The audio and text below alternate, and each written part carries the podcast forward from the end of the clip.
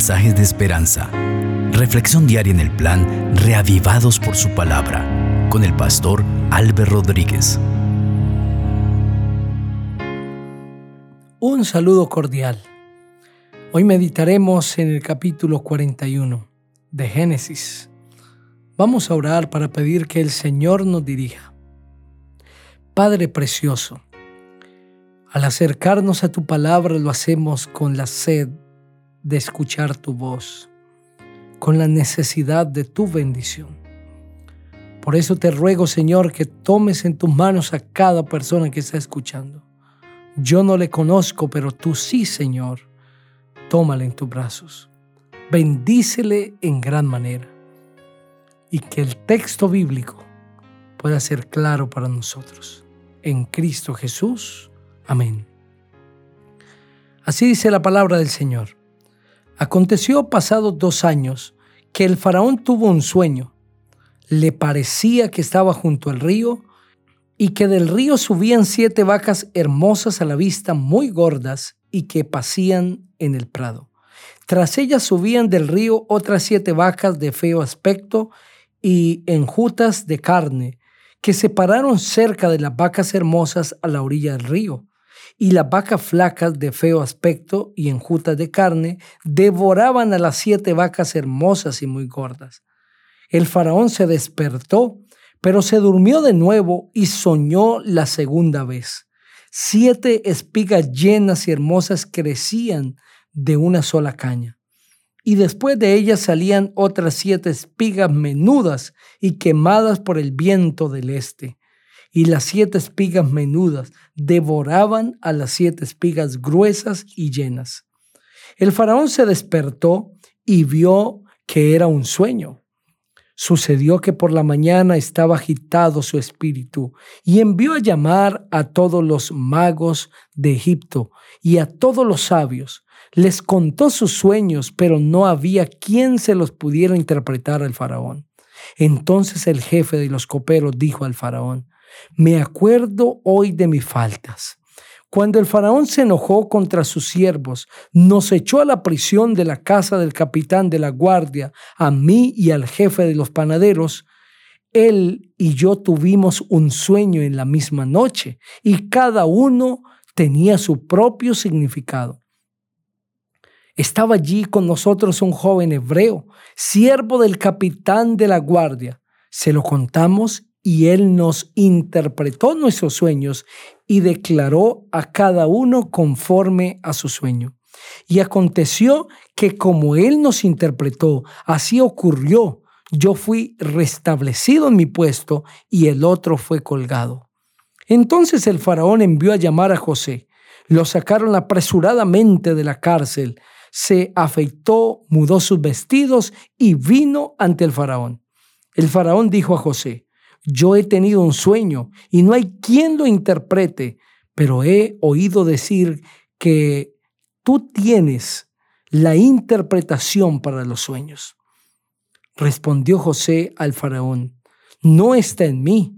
Dios será el que dé respuesta propicia al faraón. Entonces el faraón dijo a José, en mi sueño me parecía que estaba a la orilla del río y que del río subían siete vacas gruesas y llenas de carne y hermosa en apariencia, que pasían en el prado. Y otras siete vacas subían después de ellas flacas y de muy feo aspecto, tan extenuadas que no he visto otras semejantes en fealdad en toda la tierra de Egipto. Las vacas flacas y feas devoraban a las siete vacas gordas. Pero aunque las tenían en sus entrañas, no se conocía que hubiera entrado, pues la apariencia de la flaca seguía tan mala como al principio. Entonces me desperté. Luego de nuevo en sueños vi que siete espicas crecían en una misma caña, llenas y hermosas, y que otras siete espigas, menudas, marchitas y quemadas por el viento solano, crecían después de ellas. Y las espigas menudas devoraban a las siete espigas hermosas. Esto lo he contado a los magos, pero no hay quien me lo interprete. Entonces respondió José al faraón, el sueño del faraón es uno y el mismo. Dios ha mostrado al faraón lo que va a hacer. Las siete vacas hermosas, siete años son, y las espigas hermosas son siete años. El sueño es uno mismo y el mismo. También las siete vacas flacas y feas que subían tras ellas son siete años, y las siete espigas menudas y quemadas por el viento solano siete años serán de hambre. Esto es lo que respondió al faraón. Lo que Dios va a hacer lo ha mostrado el faraón. Vienen siete años de gran abundancia en toda la tierra de Egipto. Tras ellos seguirán siete años de hambre. Toda la abundancia será olvidada en la tierra de Egipto y el hombre consumirá la tierra. Y aquella abundancia no se echará de ver a causa del hambre que la seguirá, la cual será gravísima. Y que el faraón haya tenido el sueño dos veces significa que la cosa es firme de parte de Dios y que Dios se apresura a hacerla. Por tanto, es necesario que el faraón se provea de un hombre prudente y sabio y que le ponga sobre toda la tierra de Egipto.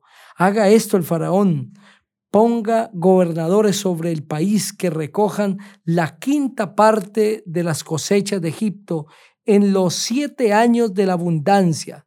Junten toda la provisión de estos años buenos que vienen recojan el trigo bajo la mano del faraón para mantenimiento de las ciudades y guárdenlo.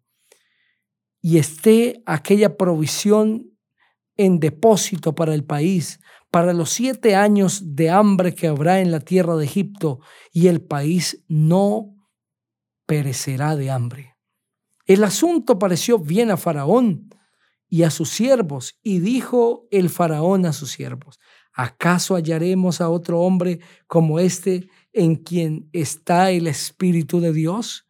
Y dijo el faraón a José, después de haberte dado a conocer Dios todo esto, no hay entendido ni sabio como tú. Tú estarás sobre mi casa, y por tu palabra se gobernará todo mi pueblo. Solamente en el trono seré yo mayor que tú. Dijo además el faraón a José, yo te he puesto sobre toda la tierra de Egipto. Entonces el faraón se quitó el anillo de su mano y lo puso en la mano de José. Lo hizo vestir de ropas de lino finísimo y puso un collar de oro en su cuello. Lo hizo subir en su segundo carro y pregonaron delante de él, doblad la rodilla. Así quedó José sobre toda la tierra de Egipto. Luego dijo el faraón a José, yo soy el faraón, pero sin ti nadie alzará su mano ni su pie en toda la tierra de Egipto.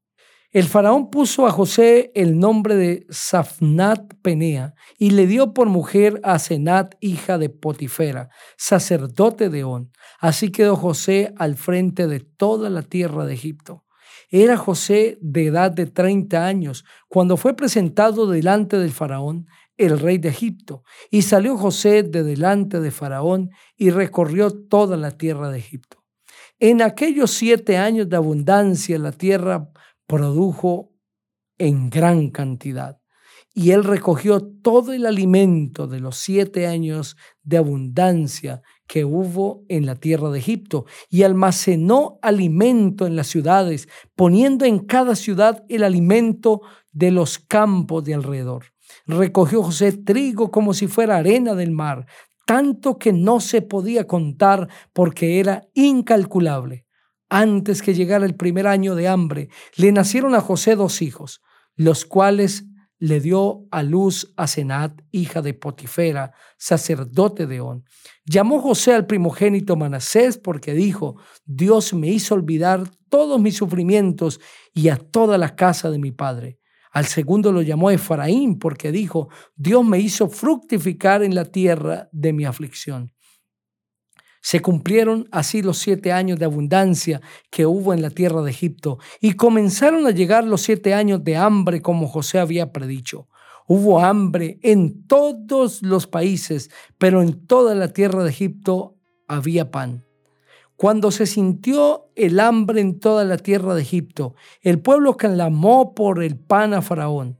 Y dijo el faraón a todos los egipcios, id a José y haced lo que él os diga. Cuando el hambre se extendió por todo el país, abrió José todos los graneros donde estaba el trigo y lo vendía a los egipcios porque había crecido el hambre en toda la tierra de Egipto. Y de todos los países venían a Egipto para comprar grano a José, porque por toda la tierra había crecido el hambre. Amén. Ese precioso capítulo presenta la bendición que Dios le otorga a José para sacarlo de la cárcel y otorgarle el segundo puesto al mando de Egipto. Seguramente hablo hoy para alguien que está viviendo la peor amargura, pero ha sido fiel al Señor. Quizás como José está en prisión, pero quizás estás en alguna otra situación y te cuestionas, te preguntas y dices, pero es que he sido fiel al Señor. ¿Qué ha pasado aquí? Dios tiene un plan para tu vida. Déjate guiar por el Señor, aférrate al Señor. Dios permitió que José llegara hasta lo sumo y que bajara hasta allí para luego exaltarlo a lo sumo. Ese plan maravilloso lo tiene Dios contigo. El sufrimiento aquí será recompensado a lo sumo estando con Cristo sentados en tronos en el reino de los cielos. Te invito para que sea fiel al Señor. Oremos. Padre, gracias por este mensaje. Ayúdanos a serte fieles. En Cristo Jesús. Amén. El Señor te bendiga